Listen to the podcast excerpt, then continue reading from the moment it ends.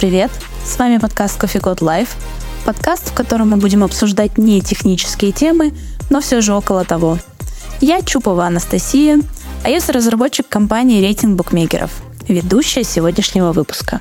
В этом эпизоде к нам присоединился Алекс, iOS-разработчик из компании Booking.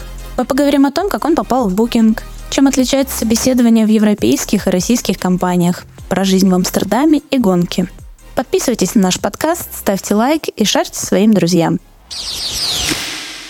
Привет, Алекс. Привет. А, как твои дела? Как погодка? Отлично. Я один из тех немногих людей, которые любят дождь и снег, и а, когда холодно и мокро. Поэтому, а, да, сейчас мой сезон, наслаждаюсь. Сколько такой сезон идет в Нидерландах?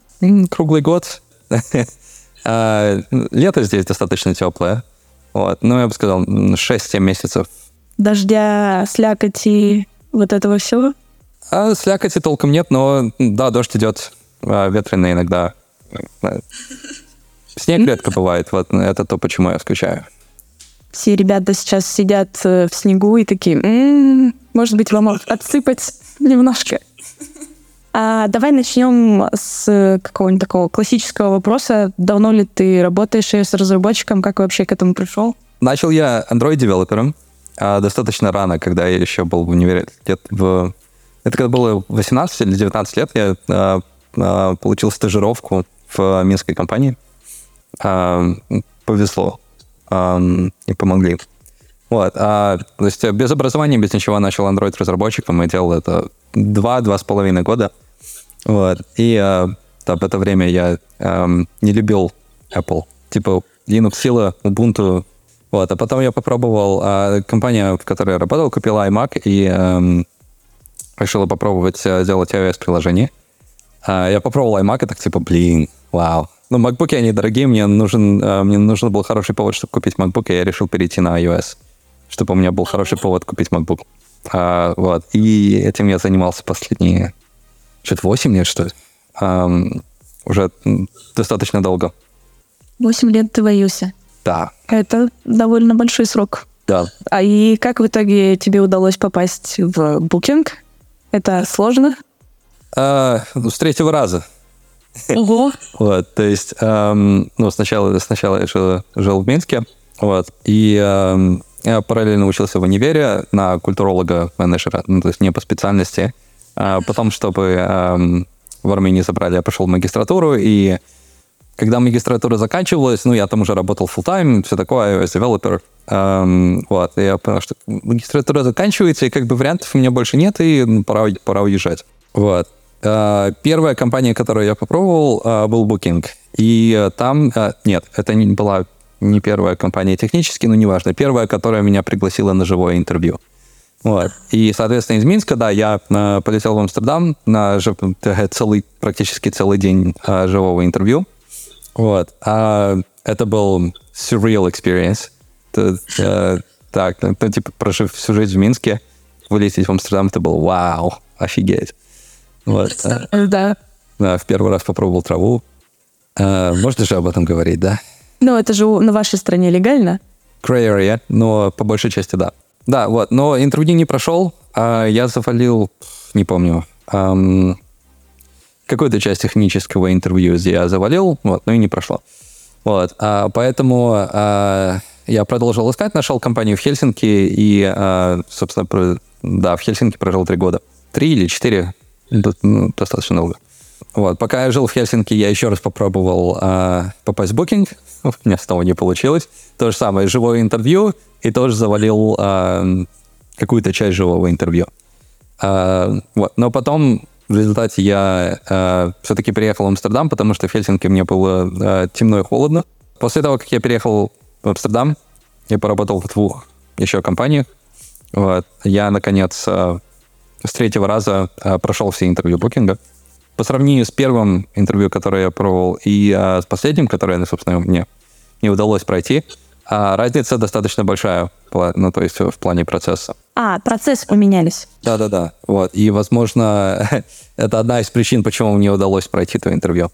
То есть они стали легче или, ну, проще? Структура и критерии отбора немного поменялся. А, ничего себе. Но тех собес у вас один, получается. не совсем. А это достаточно стандартная практика в европейских компаниях, где ты сначала получаешь тестовое задание, а, где тебе нужно сделать либо, либо небольшую приложеньку, либо а, пофиксить баги в чем-то. Ну, то есть просто, просто показать, что ты можешь писать код и а, показать то, как твой код выглядит. Вот. После этого тебя приглашают, по сути, на код-ревью вот этого, вот, где вы обсуждаете, и там дальше уже зависит от компании. Вот. Ну, типа, но структура достаточно стандартная. А, тестовая дается э, на любой грейд, на медла, на сеньора, на джуниор разработчика? Тут я не могу сказать, но я подозреваю, что да, потому что, ну, это достаточно важно. То есть э, приоритет а, в том, чтобы увидеть твой код и твое ability. Вот. Ну, то есть это более показательно, чем эм, то, насколько хорошо ты знаешь документацию GCD. Это очень хорошее да, замечание. Тогда такой вопрос. А сколько ты получаешь? То есть ты сейчас на какой должности, получается? Сеньор iOS-разработчик или как? Не, сейчас я просто software engineer. В Booking немного, немного другая структура по должностям. Но, по сути, я просто разработчик. А сейчас я зарабатываю 95 в год. До налога? До налогов. А сколько налогов? В Нидерландах а, это а, одна из причин, почему Нидерланды это достаточно привлекательная страна для а, иммигрантов. Это то, что в некоторых индустриях, а, ну если ты а, вот это в кавычках highly skilled migrant, ты на первые пять лет можешь получить скидку на налогов, а, на налоги. А, то есть 30%, а, это называется 30% ruling, и по сути это значит то, что 30% твоей зарплаты не облагается налогом вообще. Вот. И это, ну, makes quite a bit of a difference. Типа, ну, это, это очень заметно. То есть с моей зарплатой это разница приблизительно 800-900 евро в месяц. О, ну это так, существенно. Да, э, вот, то есть э, в среднем здесь налоги достаточно высокие. Я не помню, не знаю точные цифры, но это э, что-то близкое к половине. Да, это, это одни из ну, это достаточно высокие налоги даже по европейским стандартам. Вот. Вроде в Швеции выше, но как бы в западноевропейских странах, в принципе, а, налоги достаточно, ну, налоги такие. Вот. Но так как у меня этот рулинг, у меня скидка на это. Вот. Так что эффективно я плачу, не знаю, наверное, 35-40, ну, то есть меньше, меньше, чем остальные. Ну да, с рулингом как бы все выглядит получше. Надеюсь, все-таки его оставят в Нидерландах. Будем надеяться. Но история показывает, что его продолжат резать. Когда мы с тобой встретились в Амстердаме, я тебе немного рассказывала про то, как сейчас проходят э, собеседования в России, э, что спрашивают. Отличается это как-то от э, европейского собеседования? Чем, может, ты можешь рассказать какой-нибудь там среднестатистический собес в букинге? Про собеседование в России сейчас я не могу ничего сказать, потому что я ни в России, ни в Беларуси не был уже да, много лет.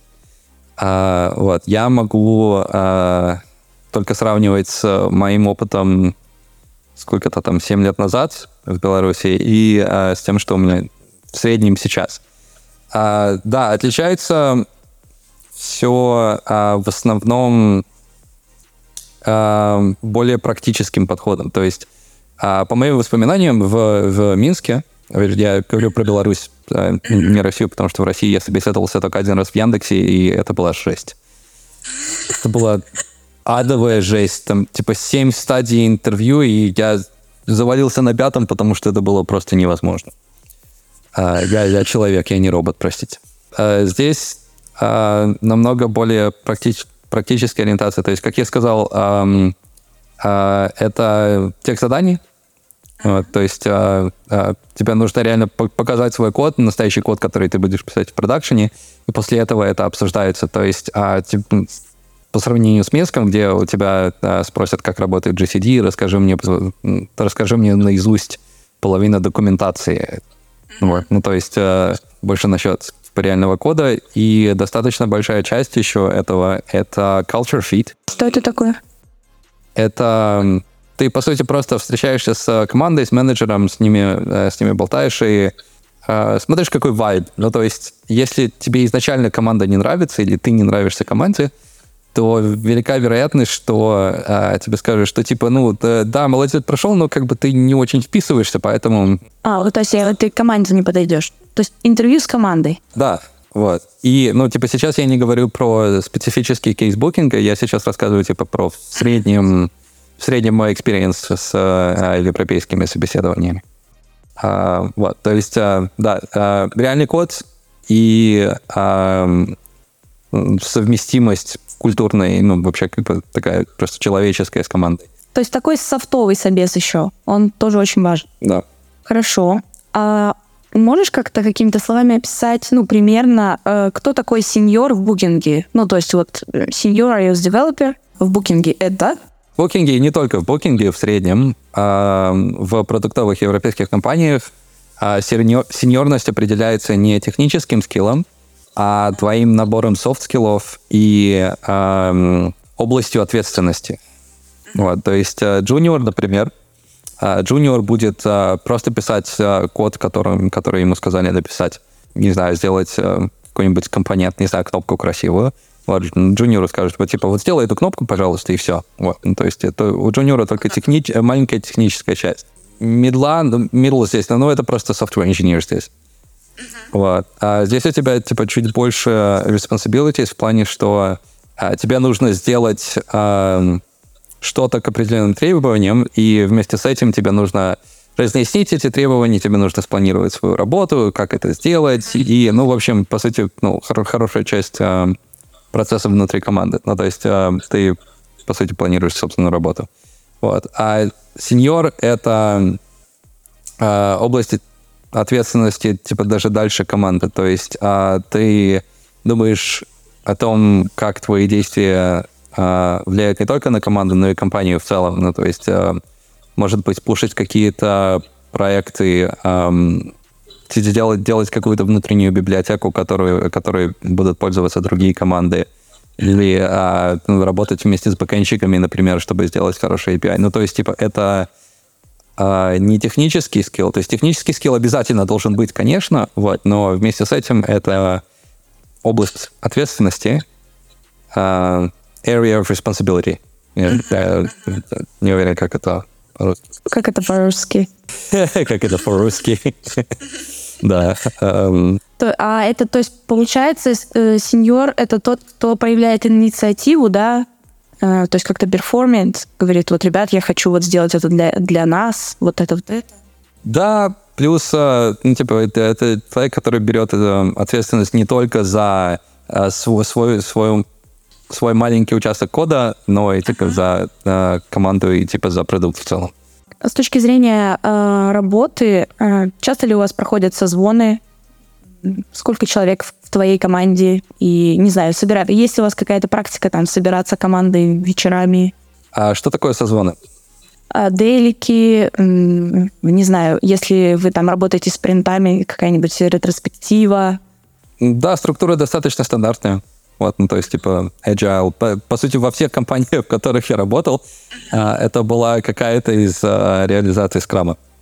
Ага. Вот, то есть, uh, дейлики, ретро, планинги и вот все вот это вот. Uh, вот, в результате это как бы один митинг uh, каждый день и типа планинг в зависимости от uh, спринта. Вот. Плюс uh, иногда это митинги с uh, командой, если там по какому-то проекту и все такое. Вот. Но а в среднем а, люди стараются а, устраивать митинги как можно меньше. Потому что, ну, девелоперам не, не прикольно сидеть на созвонах и говорить с людьми. А, да, в команде у меня, а, не помню точно сколько, вот, но не очень много людей, меньше 10 точно. Они все в Амстердаме? В окрестностях Амстердама, да. В Амстердаме и в окрестностях. И вы видитесь с командой? Ну, на деликах. А в офисе?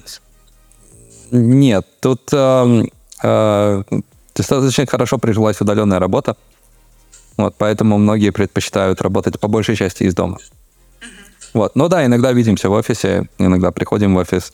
Но э, нет особенно практики, типа, пойти потусить после работы или что-то такое. По крайней мере, ну, типа, не, не в командах, в которых я работал, и не в компаниях, в которых я работал. Может, может в одной, в одной были тусовки до ковида. А в некоторых э, ну, компаниях в России, я могу про Россию только говорить, что в российских компаниях только работала, есть такая практика, что там пятница — это день, когда все приходят в офис и там в 6 вечера начинают там, я не знаю, выпивать или еще что-то такое, пиццу заказывать. Какая-нибудь такая практика у вас была? А, да, одна из компаний, с которой я работал, а, собственно, компания, к которой я переехал в Амстердам, Албелли, они это а, фотоальбомы печатают. А, вот, там, да, была, была практика типа Friday Drinks, а, вот, все заканчивают пораньше в пятницу и начинают бухать.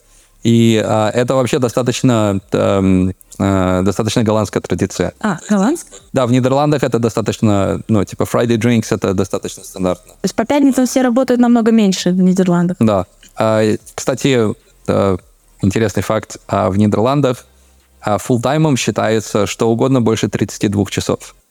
Uh, ну, 40 это максимум, 32 это минимум. Вот, поэтому некоторые люди uh, выбирают uh, 32 часа и, по сути, работают 4 дня в неделю. Вот, они зарабатывают чуть меньше, но при этом у них выходные 3 дня. Да, и официально это, это все равно full time, то есть это нормально. Вот, и некоторые люди это делают, особенно люди с детьми и все такое. Ну, это вообще менталитет Европы, вот эта история, э, жизнь впереди. Ну, work-life balance. Не э, жить, чтобы работать, а работать, чтобы жить. То есть вот прям состояние. Сто процентов. А, ну, а такой вопрос. Нравится ли тебе, в принципе, в Амстердаме? Есть какие-то за или против? Да, это хороший город для жизни. А, я там, а, я сейчас там не живу, я живу в окрестностях. А, вот, но там я прожил чуть больше трех лет. Сначала я жил неподалеку от центральной станции, а, вот. А потом я переехал еще ближе к центру. А, по сути, а, квартиру практически а, над Lightspline. А не шумно в центре? Как? да, это была проблема. Я, эм, я переехал в ту квартиру, эм, в которой в центре, э, во времена ковида, во времена локдауна. Я там так прошелся. Это, это только что, э, только что обновленная квартира, то есть все новое, окна с а, очень хорошей шумоизоляцией, то есть ты просто закрываешь и ничего не слышишь.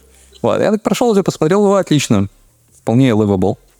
Вот. А потом локдаун закончился, и оказалось, что э, у меня под окнами два ночных клуба, э, кебабная, которая открыта до 5 утра, э, Макдональдс и Фебо. Фебо — это э, местный фастфуд тоже — а.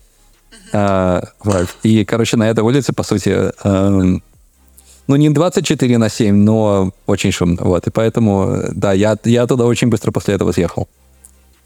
Это было слишком громко. Но в Амстердаме жить отлично.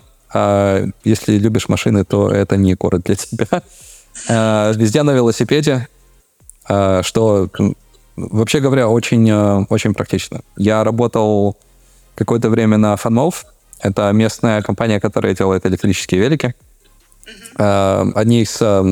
Это эквивалент BMW э, велосипедок. Ну, то есть ими... Э, эм, ну, есть стереотип, что э, на BMW ездят козлы, вот, ну и, соответственно, на... Вокруг фанмов тоже есть такой стереотип. Так у тебя тоже BMW? Да.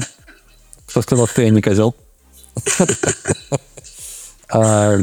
И, и я ездил на фанмов, да. Ну, в общем, я к тому, что э, да, на велосипеде очень, очень удобно э, передвигаться в пределах Амстердама. Город небольшой, велосипедная инфраструктура офигительная, и если ты не боишься э, пары капель дождя, вот, то ты у тебя это, это очень высокий уровень мобильности.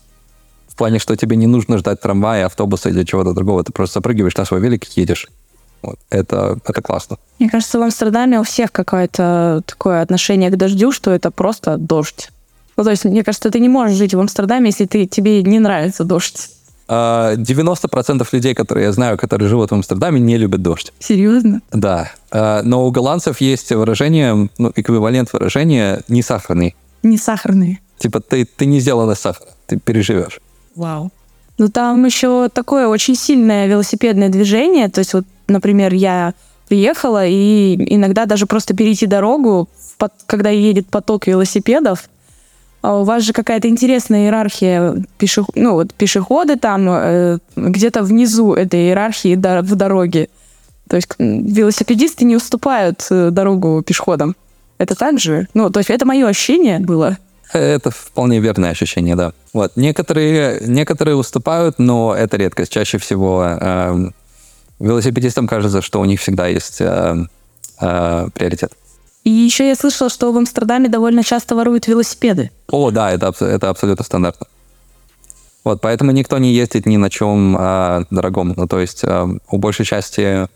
Э, во-первых, есть э, компания SwapFeeds и подобные, которые, ну, в основном SwapFeeds. Э, Swap — это, ну, Swap английское, Feeds — это по-голландски велосипед.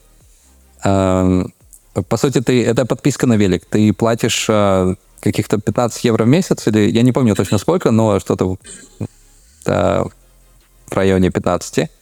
И они тебе дают обычный велосипед, э, типичный голландский Ома Фиц. Э, Ома — это э, бабушка, Фиц — это э, велосипед. Бабушки велосипед. Бабушка? Да, кажется, Ома — это бабушка. Um, вот, то есть обычный велосипед. И если с ним что-то не так, они приезжают и его заменяют. Вот. Но а, большая часть людей в результате просто покупают а, себе дешевый омофитс на Marketplace. Marketplace — это местный, а, местный рынок. Ну, а, типа Facebook Marketplace или eBay, ну такой. Вот. А, типа покупают его за 50-70 евро, и, ну да, он ломается достаточно быстро, или его крадут. Я не знаю, зачем. Я, вот честно, я не знаю, зачем они крадут эти велосипеды. А, но, да, короче, Э, в результате так на так получается чуть дешевле, чем SwapFits. А, я знаю, что ты уже вот-вот скоро получишь голландский паспорт. А, сложный ли это путь вообще? А, ну, не вот-вот. Э, я расскажу про процесс а, вот, и то, что я пытаюсь сделать.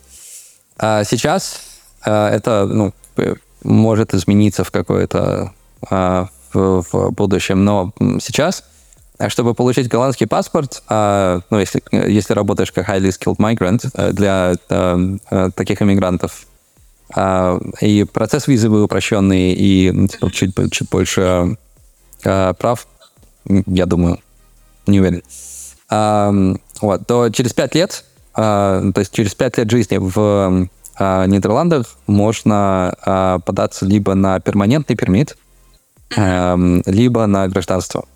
Э, перманентный пермит — это, ну, по сути, эм, у тебя есть право жить в Нидерландах, ты по-прежнему не можешь голосовать за правительство, у тебя остается твой пасп... Э, тот паспорт, который у тебя был, эм, вот, но при этом как бы у тебя нет требований работать, эм, вот, ты, э, у тебя есть все social security, все вот это, по сути, это практически гражданство без паспорта. Вот, но его можно потерять. То есть, если ты, если ты выезжаешь надолго, то ты теряешь свой перманентный пермит, потому что, ну, make sense.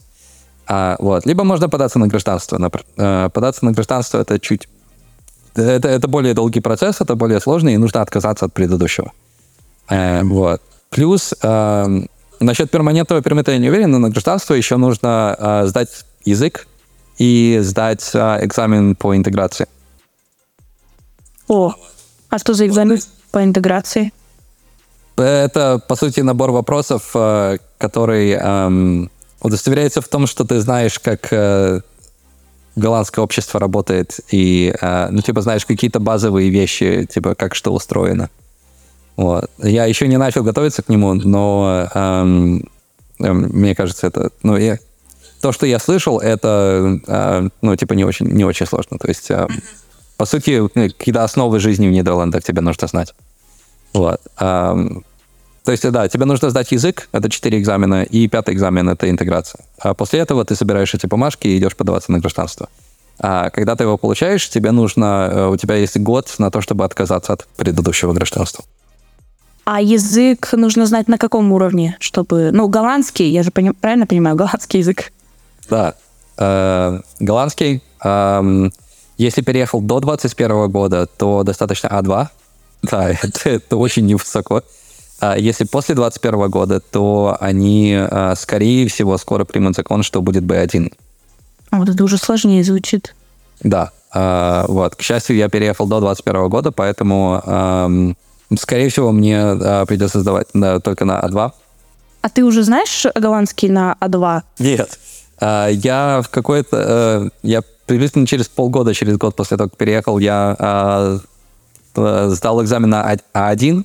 Вот, но А1 это же, ну, э, вообще, ну, э, очень низкий уровень. Вот, я э, местами его понимаю, у меня набирается словарный запас. Вот, но я собираюсь взять репетитора, чтобы 100% э, пройти этот экзамен. То есть ты уже, получается, 4 года, да, живешь в Нидерландах? Да. И спокойно без голландского управляешься? Абсолютно. Все, все это, больше, большая часть людей свободно говорит по-английски, просто не задумываясь переходит. С исключениями, но по большей части. А есть такое, у меня сестра, она тоже э, учит голландский, она говорит, когда ты пытаешься с голландцами начать говорить по-голландски, они понимают, что ты не голландец, и сразу начинают говорить по-английски. Э, я не пробовал, я недостаточно хорошо говорю по-голландски для этого.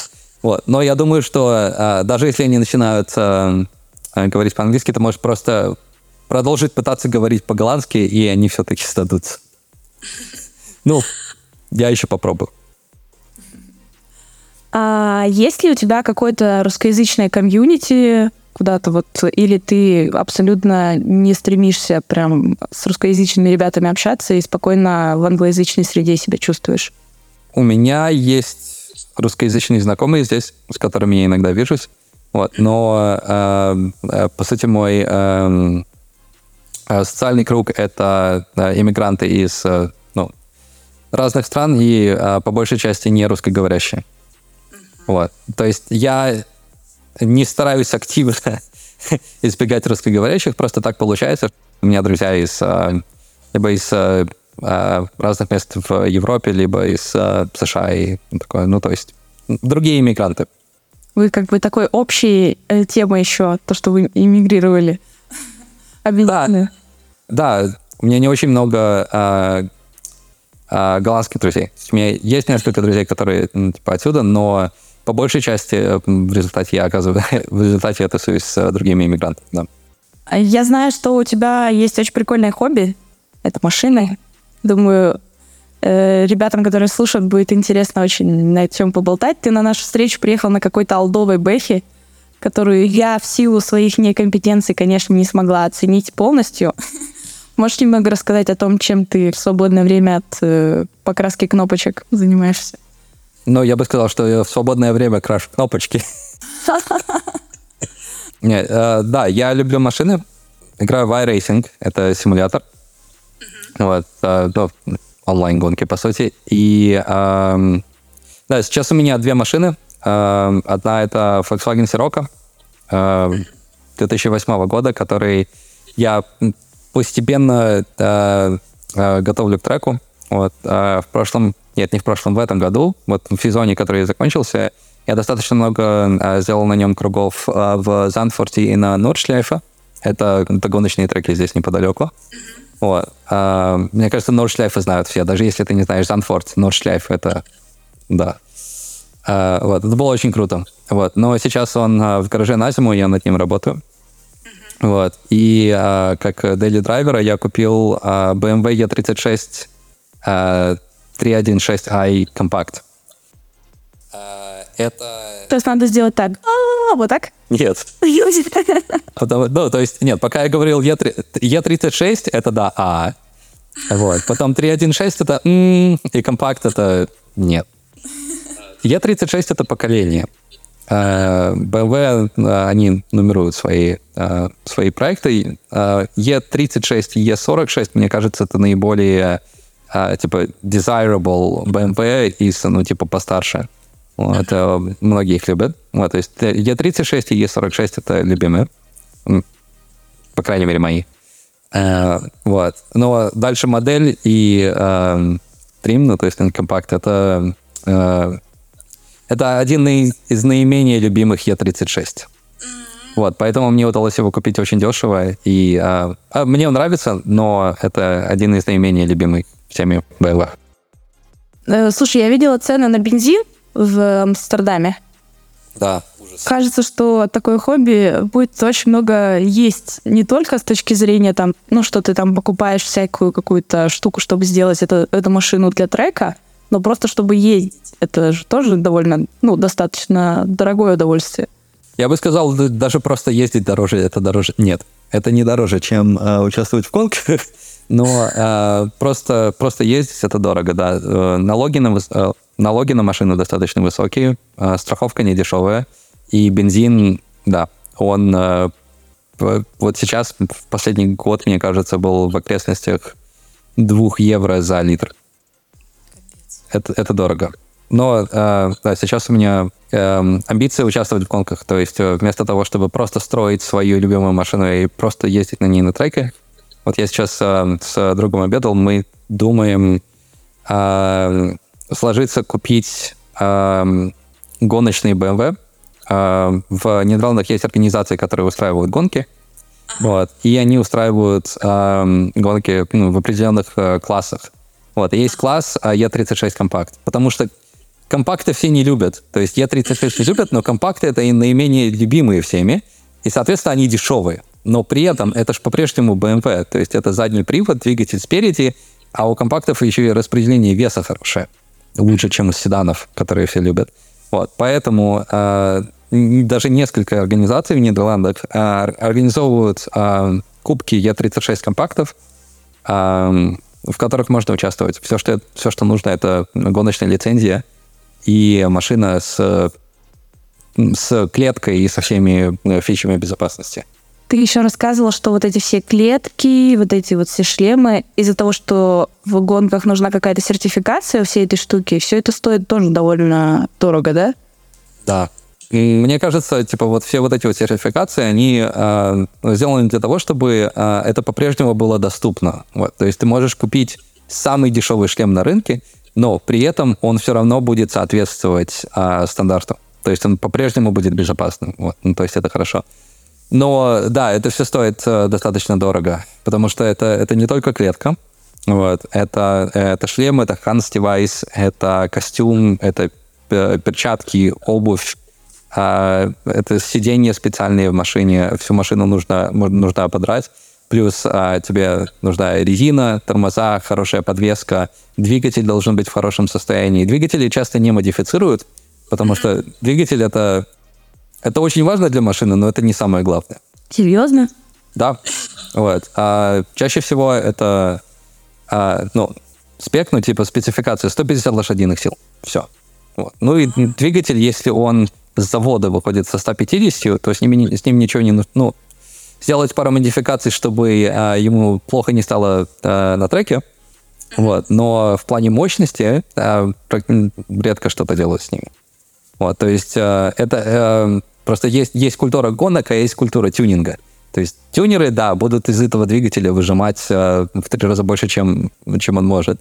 Вот. А в гонках его просто сделают надежным и вот, использовать. Ну да, из-за того, что нет необходимости в этом. Да. Все звучит логично. Очень интересное хобби на самом деле. А много людей вообще этим увлекается вот э, в Нидерландах, например, ну, в окрестностях Амстердама или как это вы как-то геолокация у вас же... Амстердам, ой, Нидерланды, в принципе, не такая большая страна. Угу.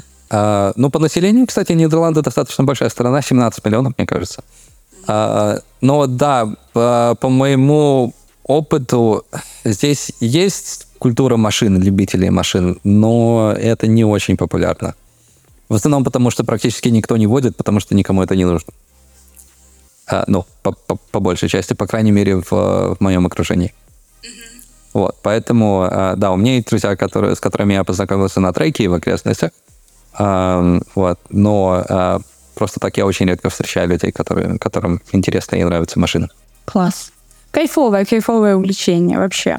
Я еще хотела тебя спросить про уровень английского. Ну, для того, чтобы переехать, например, в э, те же Нидерланды и работать на европейскую контору, нужен там какой-нибудь C1 или там достаточно какой-нибудь B1, B2?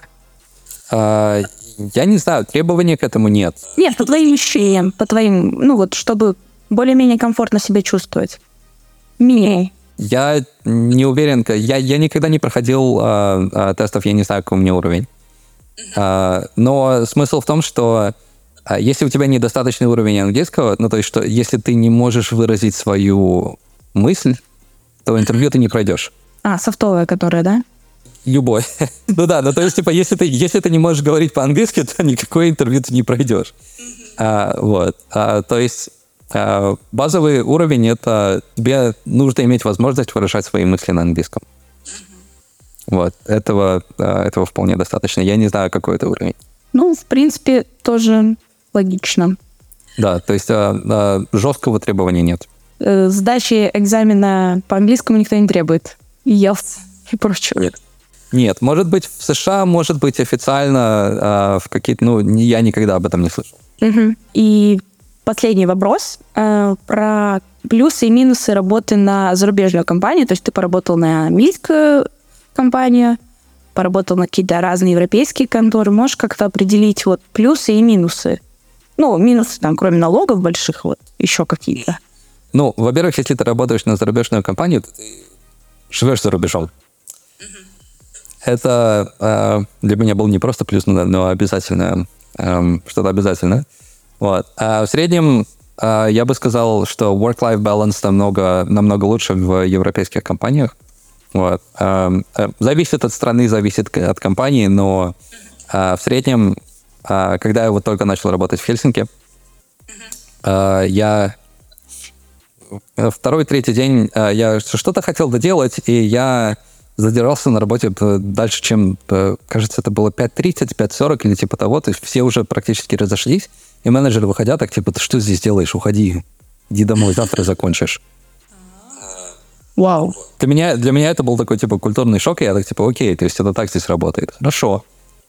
А, вот, то есть work-life balance, да, а, намного лучше. А, в плане а, работы, и требований и жесткости все, намного, намного более мягко. Вот, то есть на тебя никто не будет кричать. Ну, типа, ну, не получилось сделать задачу, не успеваешь, ну, ну и ладно, ну, завтра сделаешь. Ну, типа, ну, ну фигово, но окей, ну, бывает, как бы, это, ну, это жизнь, это работа. Лояльность как будто выше. Да. Вот. В плане минусов, э, работая на американскую компанию, например, и живя в Беларуси, в России, неважно где, э, где дешевле, э, ты будешь зарабатывать намного больше денег, и жизнь у тебя будет намного дешевле, то есть у тебя будет намного больше свободных денег. Вот. Но при этом как бы ты будешь работать на американскую компанию, то есть с американской культурой работы, что ну, она, она достаточно жесткая. А, и при этом ты все еще будешь жить в России, в Беларуси, где, где ты живешь. Вот. А, зависит от того, где ты предпочитаешь жить. Но типа для меня я, я лучше буду зарабатывать чуть меньше жить в Европе. Ну, Здорово. А еще, все-таки еще один вопрос. Вот ты же еще в Хельсинки довольно долго жил. Ну, то есть довольно продолжительно, там, 3-4 года. Да. А если сравнить Хельсинки и Амстердам, А По каким параметрам? ну, вот для тебя по жизни, для жизни. А в Хельсинки мне было а, более одиноко, а, потому что ну, там, там просто сложнее с а, социальными кругами, плюс город меньше, а, и меньше всего происходит, то есть это да, нам- намного менее тусовочный город. Вот, но при этом, типа, после нескольких лет у меня, у меня были друзья, у меня, ну, типа, все, ну, типа, социальный, социальный круг у меня был, вот, но по-прежнему это было, ну, типа, достаточно эм, грустно и одиноко, в основном из-за погоды тоже. Там хуже погода, чем в Нидерландах. Да, намного. Э, ну, э, кому хуже, кому лучше. вот. Э, но да, зимы холодные, а лето, ну, такое тоже. И э, самая большая проблема это то, что зимой... А, ты там недавно была? Да-да-да, солнца мало. Очень серо и темно. Очень мало солнца. Вот, это э, даже на меня, наверное, негативно влияло бы. Передаем привет Петербургу, в котором 60 солнечных дней в году. А в Нидерландах много солнца? Зависит от того, где ты. То есть э, ближе к берегу э, погода намного более продобная. Ну, то есть э, у тебя солнце 10 минут, потом дождь 5 минут, а потом у тебя туман 3 минуты и снова солнце на 5 минут. Ой, я видела у вас это прикольное приложение, которое не погода в айфоне, а специальное приложение, которое показывает, когда будет дождь. Да. Э, они существуют и ими пользуются. Так э, я увидела у многих ребят в Амстердаме такое приложение. Они все в нем смотрят, типа, да кого там твоя погода в айфоне? Она неправильно показывает. А она тебе не показывает а, по, а, по минутам, когда будет дождь. То есть местные приложения тебе с точностью до э, 5-10 минут э, показывают э, вероятность дождя.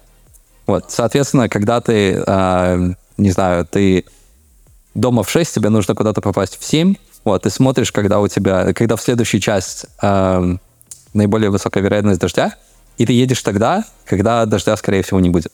Ого, круто. Голландцы этого не делают, я думаю. Вот. Но люди, которым не нравится ездить на велике в дождь, это делают. Да, я видела голландцев, которые просто едут без, без э, этих зонтов, дождевиков, вообще без всего, просто дождь, они такие, нормально, едем. Дети едут, все едут, им все равно. А еще видела голландцев, которые без рук едут на велосипеде, просто в карман. А, либо руки либо в кармане, либо а, в одной руке зонтик, в другой телефон. Вот это вот э, режим многозадачности на максималках. Я очень впечатлен э, тем, что они пользуются зонтиками на великах. Телефон, ладно, зонтик на велике. Как? Ну да, согласна. Это впечатляюще. Но это когда ты родился, как бы сразу с великом.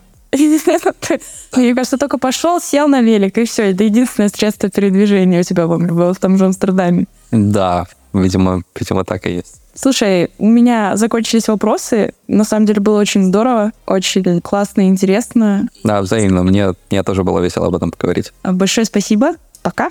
Спасибо за вопросы. Пока-пока. Спасибо, Алекс, что пришел на наш подкаст. Было очень интересно и весело.